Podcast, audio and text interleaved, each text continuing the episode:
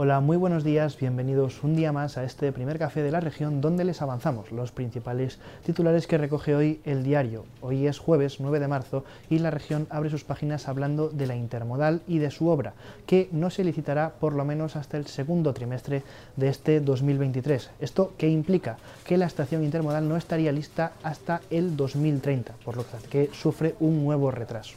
Y no nos salimos del barrio de Aponte, ya que los vecinos creen que el aumento de criminalidad en su barrio se debe al traslado de la estación de buses a precisamente la estación intermodal. Tiene más detalles sobre esta información Patricia Casteleiro.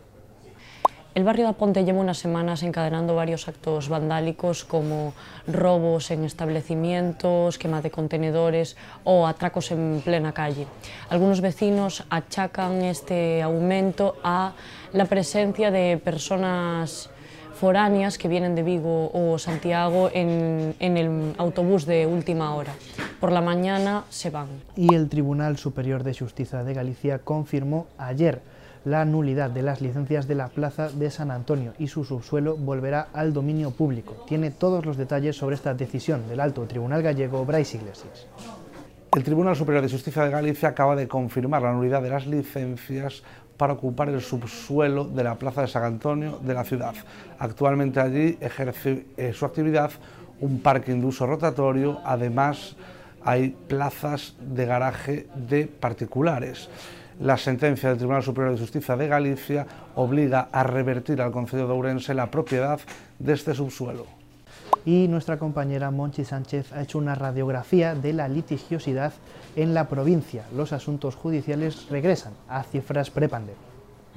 Los órganos judiciales de la provincia vuelven a tener más carga de trabajo. Los asuntos pendientes a comienzos de enero ya se mueven en cifras prepandemia, 33.820 en 2022 y 33.916 en 2019. En 2020 los pleitos no rebasaban los 30.582. La tendencia es que sigan al alza por la crisis inflacionaria, que comporta un mayor nivel de endeudamiento de las familias y, por tanto, mayores impagos. Los eurensanos litigan más que los coruñeses, pero menos que los lucenses.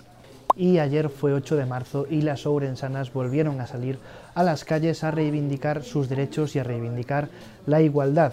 Tiene un resumen de todos los actos que se celebraron tanto en la ciudad como en la provincia nuestra compañera Xiana Así es, miles de ourensanas salieron ayer a la calle para conmemorar el Día Internacional de la Mujer y reclamar una sociedad más igualitaria.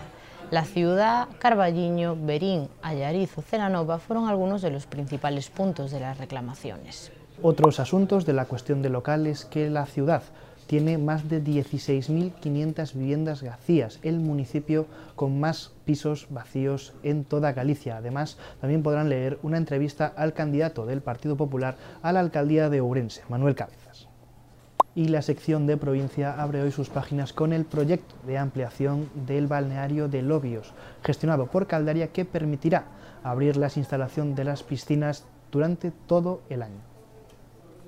Y también en la sección de deportes hemos hablado con Fran Justo, un entrenador ourensano que dirigía al Arenteiro y que lo dejó para irse a entrenar a Segunda División, concretamente al Club Deportivo Lugo, del que fue cesado hace un mes por una mala racha de resultados. Esto ha sido todo por hoy. Recuerden que pueden seguir informados tanto en nuestra web como en nuestras redes sociales. Que tengan un muy buen día.